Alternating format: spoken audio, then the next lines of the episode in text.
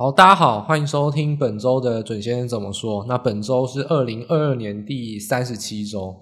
那这一周呢，我们还是不外乎，那会讨论一些一周的状况啊。那还有最近，诶，这个 CPI 公布之后这个级别，然后后续的一些状况。但本周呢，诶，我们上次承诺给大家的来了，独家的投信数据整理啊，投信基金数据整理第二弹。这一周呢，我们要来谈谈 ETF 狂潮。我认为它会造成一个。潜在的隐忧，那这个隐忧会在今年底或明年初发生。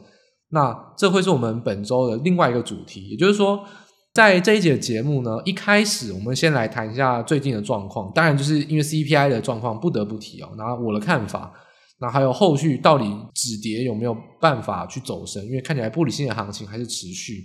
后半段大概十分钟左右，我们就要来谈这个关键的数据，就是 ETF 狂潮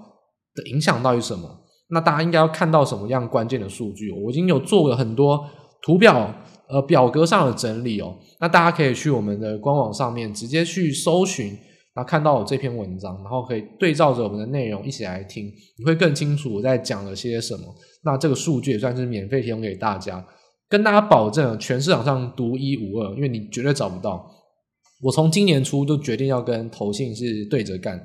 绝对市场上没有人像我。这么无聊去找投信的数据，把它吃干抹净啊？那我敢保证这个数据非常非常的，就是非常非常的特，就特殊啊。它其实都是公开数据，但是没有人去做一些计算跟统计啊。那我是在大概在昨天公布最新的八月数据嘛？那我是在今天就已经去做了一些计算跟统计。那详细的内容呢，就在后面十分钟来跟大家来说明。那前面的大概十五二十分钟，我还是先来谈谈一周的一些状况跟 CPI 到底怎么来怎么样来解读。那正式的内容呢，我们就等音乐结束之后再开始来进行分析。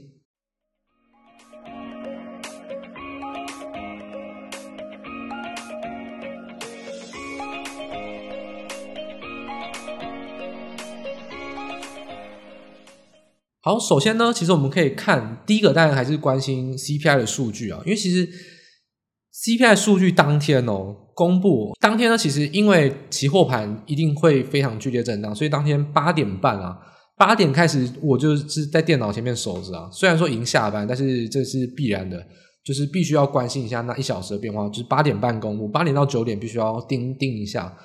那 CPI 公布的瞬间哦，我真的不要怀疑，就是瞬间，城市单。大概在一秒到五秒内啊，就大概是跌了两趴，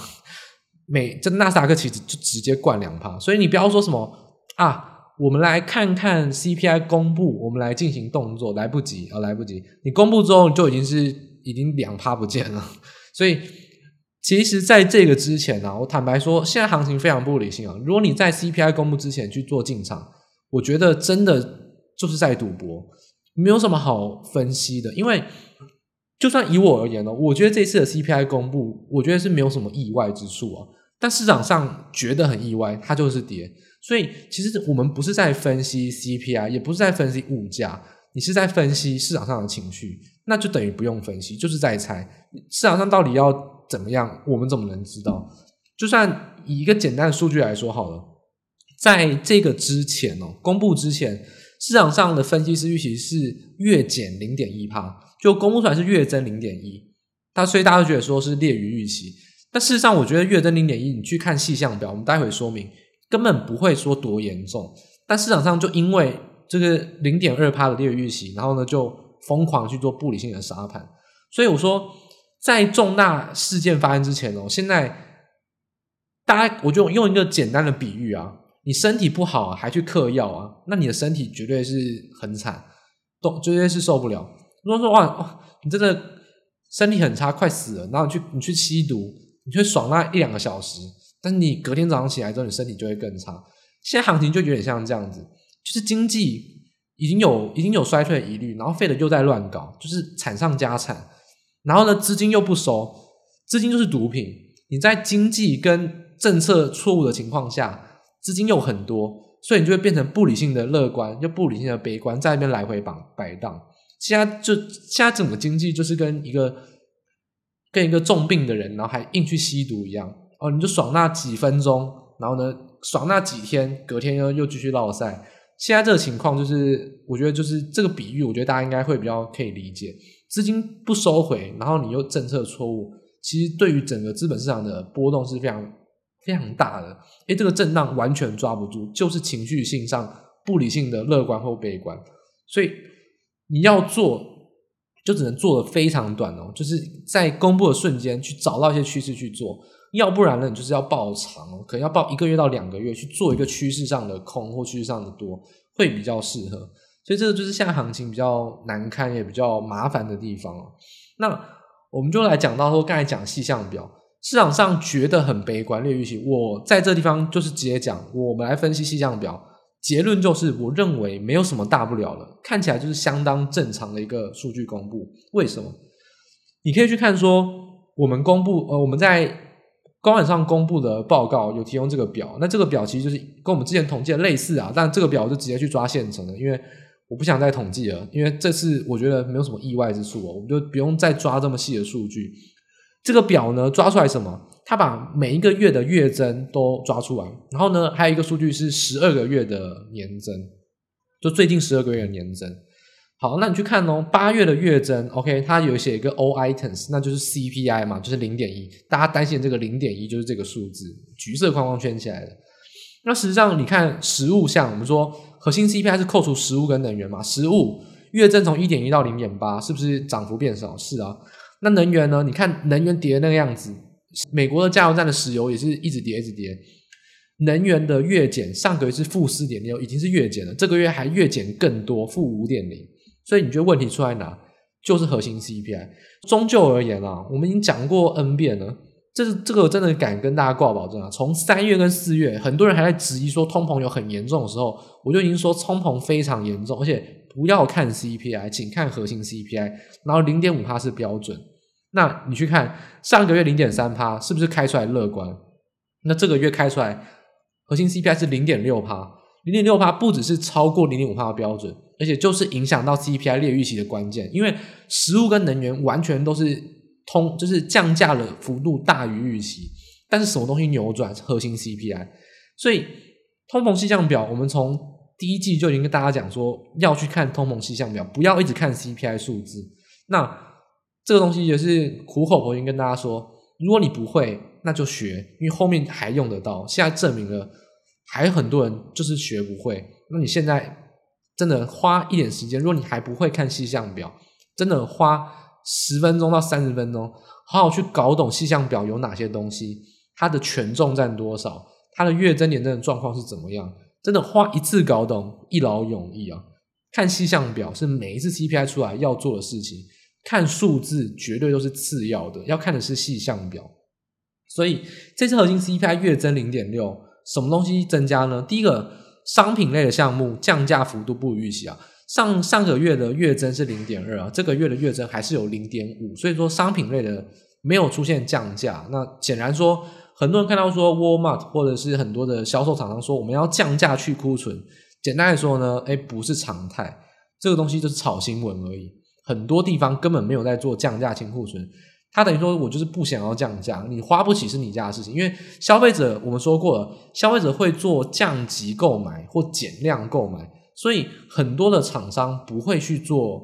呃，不会去任意的去做降价动作，因为消费者本身会去做降，就是减量或者降级购买，他自己会去控制他支出减少，所以物价上通常零售厂商不会任意的去调降价格，所以这个商品类啊，零点五趴确实是。比上个月还要高。那其实最严重的，其实这也是我们从第一季就一直讲到现在的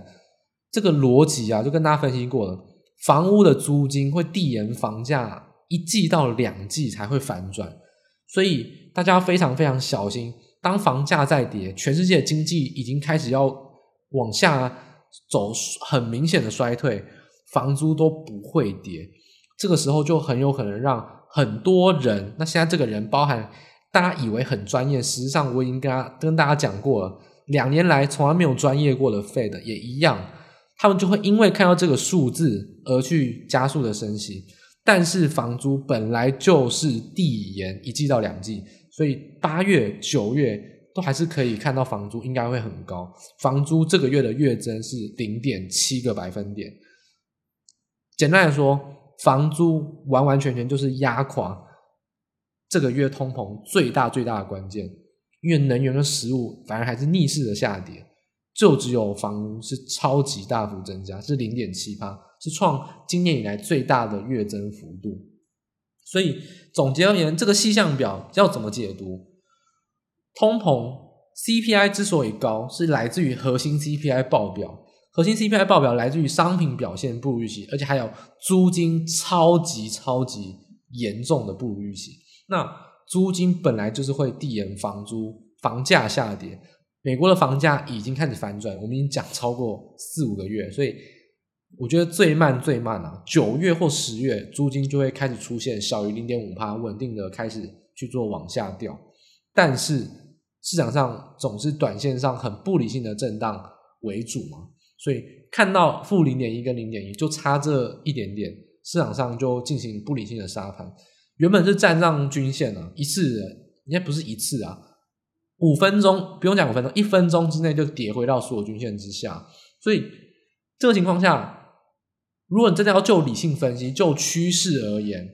，CPI 或通膨趋势是什么？没有改变，没有改变，因为房租本来就是预期它会递延，所以。九月份没有改变，都还是符合预期，所以真的以趋势上来说，通膨有没有在减少？百分之一百万在减少，不要再怀疑了。原油、铜价跌成这个样子，商品价格迟早会降价。在一个多月以前，我就已经跟大家讲，你要担心的事情是经济衰退，不是经，是不是通货膨胀？你要担心的事情是经济衰退。所以现在看起来，通膨数据说，可是通膨数据又很高啊，会不会又造成很多影响？不会，通膨数据很高，那只是账面上房租影响到，但是实际上通膨减少趋势已经是连续第二个月了，完全没有改变。这个月数据只是因为房租的关系，但是我觉得通膨不要再任意的把通膨当理由，包含费德，费德还在认为这样要打通膨，那后面他就会做出错误的决策。那我觉得这也是预期之中啊，所以 Fed 应该还会持续做出错误的决策。那这就是大家要比较去注意的地方。所以 CPI 实际上有没有带给我惊喜？没有，它实际上就很符合我之前的看法。那市场上有没有非理性的超跌？有。所以以短线上来说，超跌找止跌；以趋势上来说，依然没有改变，乐观，依然没有要转为乐观。所以。把这个结论好好来跟大家分析一下，短线上跌了这么多，绝对是超跌，因为 CPI 没有改变它的趋势。你要担心的事情是经济衰退，而不是经通货膨胀。所以急杀下来之后，去找止跌的机会，去观察。那包含四五日，包含到下礼拜 FOMC，我们等下来谈这个时间点上会有什么影响。但是以短线上来说，就是超跌找止跌，然后超跌找止跌。以趋势上来说。因为费的决策会因为这个通膨持续的错误，持续的去做加速的升息，然后又不谈缩表，所以现在的趋势只会更悲观。所以明年会不会破底？我认为破底的几率只会越来越大。经济衰退是已经在发生之中了。那 Fed 只是一直后知后觉，一直去，我不知道他们到底是，我不觉得 Fed 真的笨，我觉得政治考量影响真的太大，他们完全没有中立性可言，所以。这个费的影响就影响到说，以中长期来看，空头的走势还是蛮明显的。所以短线上超跌会有反弹，然后一样，我们还是在等第四季，包含十一月或十二月，如果出现了债务违约，还有相关的金融事件的危机，到时候就具备破底的条件。目前没有发生之前，没有破底的条件。然后呢，短线上就是超跌，我会建议大家，中长期的趋势是有一小波的反弹。短线上更是超跌，找止跌或反弹，所以在现在这个阶段跌下来，我认为会占买方会比较适合。这个是我在短期跟波段跟一个中长期整个政策跟经济上趋势的一个看法。短期是超跌找止跌，波段上一两个月来说，我认为到金融事件爆发之前都还是走反弹，到金融事件爆发，而且我认为很有可能到那个之后会走空头，而且甚至。不用怀疑会破底，我觉得破底是势在必行，但是那会是更之后的事情。所以短期，然后到一两个月到中长期这样子的一个预测，在这个地方好好清楚跟各位听众来做一个分析。那大家可以把我从现在这一刻的前两分钟这个结论，可以仔细的再听一遍，我觉得会对你有所帮助。那接下来这个部分呢，我们在就是谈完了美国相关的东西啊，那我们就来谈说，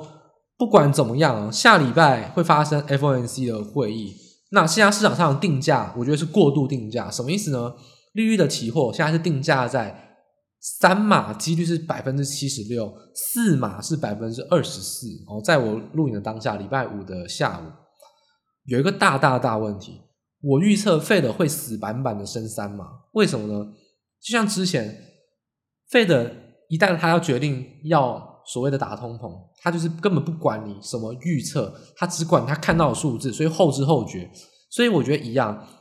零点一这个月增的幅度不足以改变 Fed。加速的升息，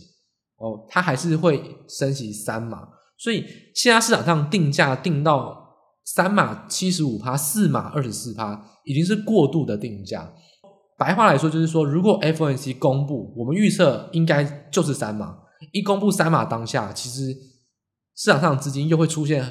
就很很白痴啊，又是会出现短线上很理非理性的这种反弹，因为你原本定价超过四嘛。然后呢，实际上就只有三嘛，就是说四码的几率有一点点高，大概二十五趴，实际上只有三嘛，城市单一定会开敲，一定会敲上去。所以可以预测的事情是，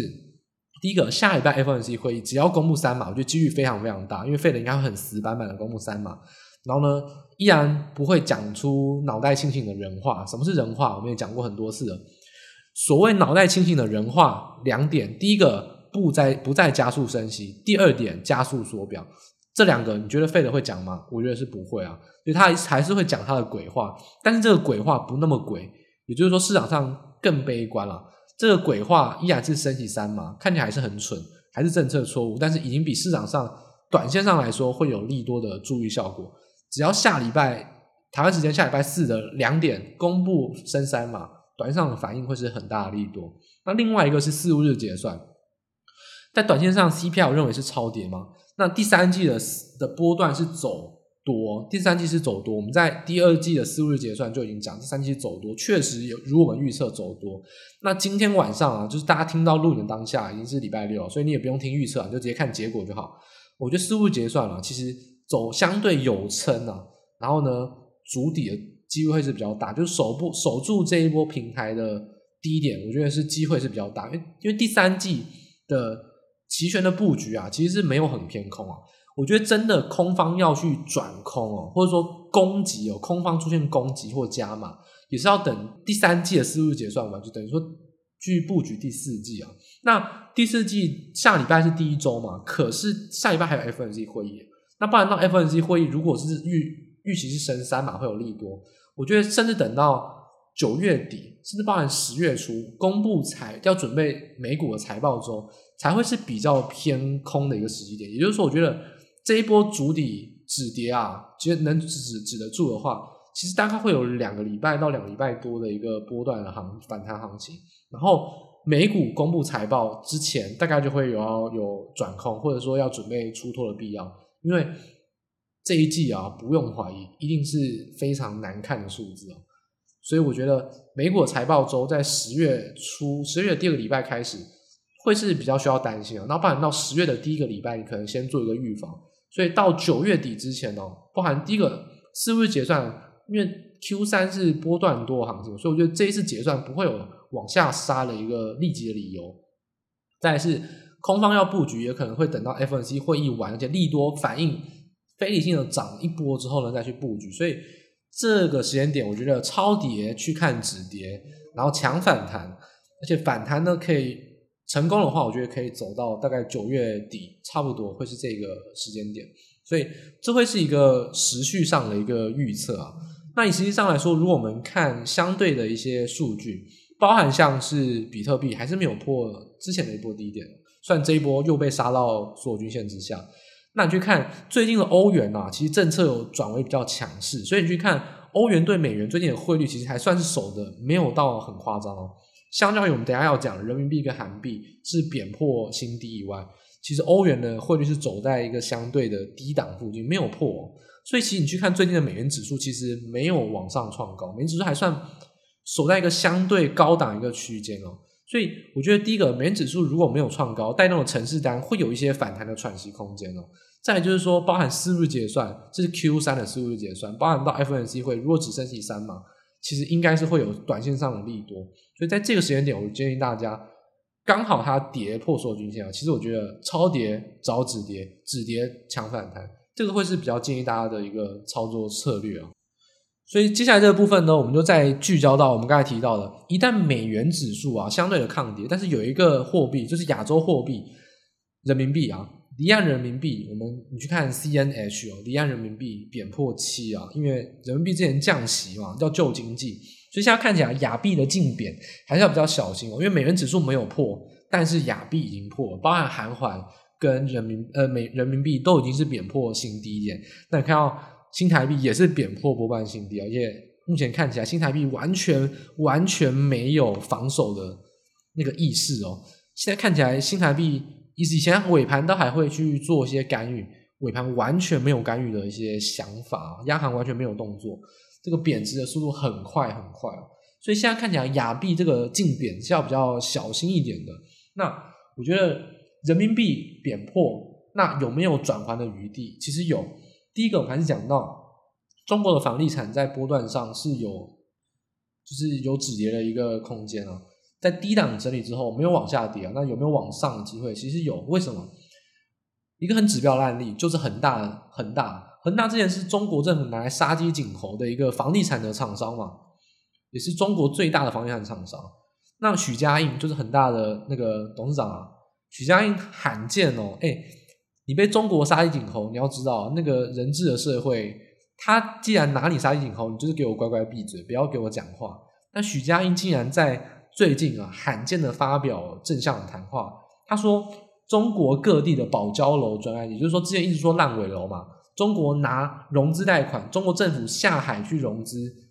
说我担保烂尾楼绝对完工，这就是保交楼。保交楼专案里面，恒大有七百零六个建案。许家印直接公开谈话谈说，九月三十号以前全面复工，而且会是恢复到正常的施工水准。所以，对中国的房地产，第一个，中国政府已经下来做保了，他已经烂尾楼不要怕，中国政府下来做保，至少这一波不会有烂尾楼，房价不会再跌哦。那会不会涨回前高？不可能，但至少它担保不会再跌，也不会有烂尾楼。所以，这种情况下，包含降息，包含特殊融资，包含。调降房贷跟 LPR 的基准利率，就是说再下调一个码数啊，比 LPR 还要更低。然后甚至有很多地方是特殊性的允许房贷利率再低。然后再加上保交楼，跟它对于房地产厂商的打压，已经是告一个段落很久了。我觉得大家比较留意的事情是一样，看玻璃期货，就是房地产中国房地产的前瞻指标。这一波今这个礼拜啊，中国股市是崩跌啊，已经是破前低。但是最重要的是房地产，中国股市永远没有房地产重要，全世界股市最重要，但是只有一个国家例外，就是中国。中国的房地产跟债市更重要，尤其是房地产。所以在现在这情况下，只要玻璃期货如果没有跌破一些均线啊，不然玻璃期货、铁矿石、不锈钢跟相关的塑化金属，下礼拜是持平，然后呢往上走阳，没有破均线的话，中国股市会有马上的反弹作用。房地产远比股市更重要，当然现在许家印跟跟李克强都一直在释出对房地产的一些利多的讯息，而且实际上的报价也有涨，只是说这一因为这个礼拜风险资中国的风险性资产跌的比较多，只要这些原物料，尤其是玻璃期货，还有钢铁、铁矿石，在现在这个情况下，下礼拜你只要看到它没有再继续跌，它会有领涨股市的作用，所以我觉得。中国房地产底部讯号依然还是存在，我觉得这个释出的讯号很明显。那有没有办法去挽救到，包含股市跟人民币这样股汇双杀的疑虑是有可能的。所以下礼拜玻璃期货非常非常关键，大家可以去紧盯的这个指标。只要玻璃期货止稳，房地产整个气氛止稳，中国的股市跟人民币，包含到亚币，因为竞贬的关系，人民币会有一个起头的作用。其实整整体来说，就会有一个比较舒缓的空间。所以这也是下周大家特别要留意的，就是中国的房地产市场，尤其是玻璃期货要比较小心啊。那包含到新台币也是跟随人民币会有竞贬的作用，所以波璃期货能止稳，人民币能去做一个回升，那台币也会相对而言贬值的幅度就不会再这么明显。但不管怎么样啊，如果台币就算止贬，那甚至有回升，第三季已经改变不了这个事实哦。第三季第三季的新台币贬值已经是超乎所有人的预期啊！我也不用吹嘘说什么，我有预测到新台币贬值。我当初预测新台币贬值没有错，我预测是多少？我说顶点到大部分在零三十点五啊，我说比台电还要高一点，三十点五，现在已经是三十一点三了。所以这个我绝对是预测错误啊！但是没有人预测正确啊！就连很多汇兑收益的厂商，他赚了满坑满谷的汇兑收益。都在喊说 Q 三呢不会比 Q 二好，事实上看起来结论就是 Q 三的汇兑收益绝对跟 Q 二一样好，甚至更好。所以现在这个情况下，就会是一个悲伤之下的利多消息。一旦新台币贬值哦，其实对于台湾的资本市场是有非常大影响。第一个，股汇双杀是联动的，再来是输入性的通膨，台湾买能源会比较贵，所以。在这情况下，新台币贬值其实对股市是不好，但是贬值会有很多的中小型个股是有汇兑收益，那大家就还是老话一句，非主流股、汇兑收益股又是一样，不是运动产业啦，就是外销产业啦，或是在中国那边有设厂的零组件。简单来说，中小型股、非主流股、融资加码股，还是现在你会是比较适合的选股标的哦。新台币贬值真的超乎预期，这些股票短线上会抗跌，而且更不用讲，如果十一月中要公布季报，十月底都还是会有卡卡位布局的空间。现在看起来，会对收益股、非主流股，还是大家可以尽量去找寻。如果还有在低档的，可以把握机会；还有在高档的，那其实都也都还是会有高档涨得比较少，低档涨得比较多，其实都还是会有涨升的空间。非主流股、汇兑收益股，其实真的都还是现在台股市场上比较能有机会的一些地方。那这些类股，撇除掉金融股，撇除掉半导体股，撇除掉货位航运股，其实你去锁定车用的电子零组件啦，或者连接线材啦，或者说我们刚才讲的不锈钢啦，或者是说运动产业，包含高尔夫自行车等等，其实这些中小型股。往往不是台股主流，但是现在台股量缩，也会是他们比较好发挥的一个空间了。尤其在新台币贬成这个样子，真的你不买新台币汇兑收益股，其实真的是会有点逆着市场走啊。因为台股现在这么弱，台股没有站上季线以前，啊，月线、季线还是反压嘛，没有站上季线以前，你也没有必要去追高估值的股票，也没有需要去看半导体的股票了，它就是会连随着台积电去做联动，所以指数去做联动嘛。所以以下来说，台股的季线在下下礼拜一应该会扣到低档，而且那个是崩跌下来的低档，所以基本上我们只要以盘代跌啊，下下礼拜一的季线就是上扬了。那走平上扬嘛，那台股后续如果往上的空间就会有，因为现在是超跌反弹，而且遇到季线是走平上扬，只要突破了季线，而且季线是走平上扬，反弹空间就会延续，所以。现在没有必要去急着去买半导体股，也没有必要去追高估值的股票，因为没有必要一定要找什么成长股，不用成长，找投机股融资买进，然后呢低档缓步增加，甚至是一些非主流，我们讲过很多次的一些类股，刚才也有讲过，先去选择这些股票，等到大盘站上季线，而且那时候季线应该是走平而且上扬，等到那个时候你再去做换股，换到半导体股都还来得及，不要急。在下个礼拜啊，至少在下个礼拜，我觉得都还是会先去寻找一些中小型类股，会是比较适合的一些选项。等到大盘真的站稳季线，你再去选择主流的电子股，会是比较适合的。那这个是在现在这个情况下，包含从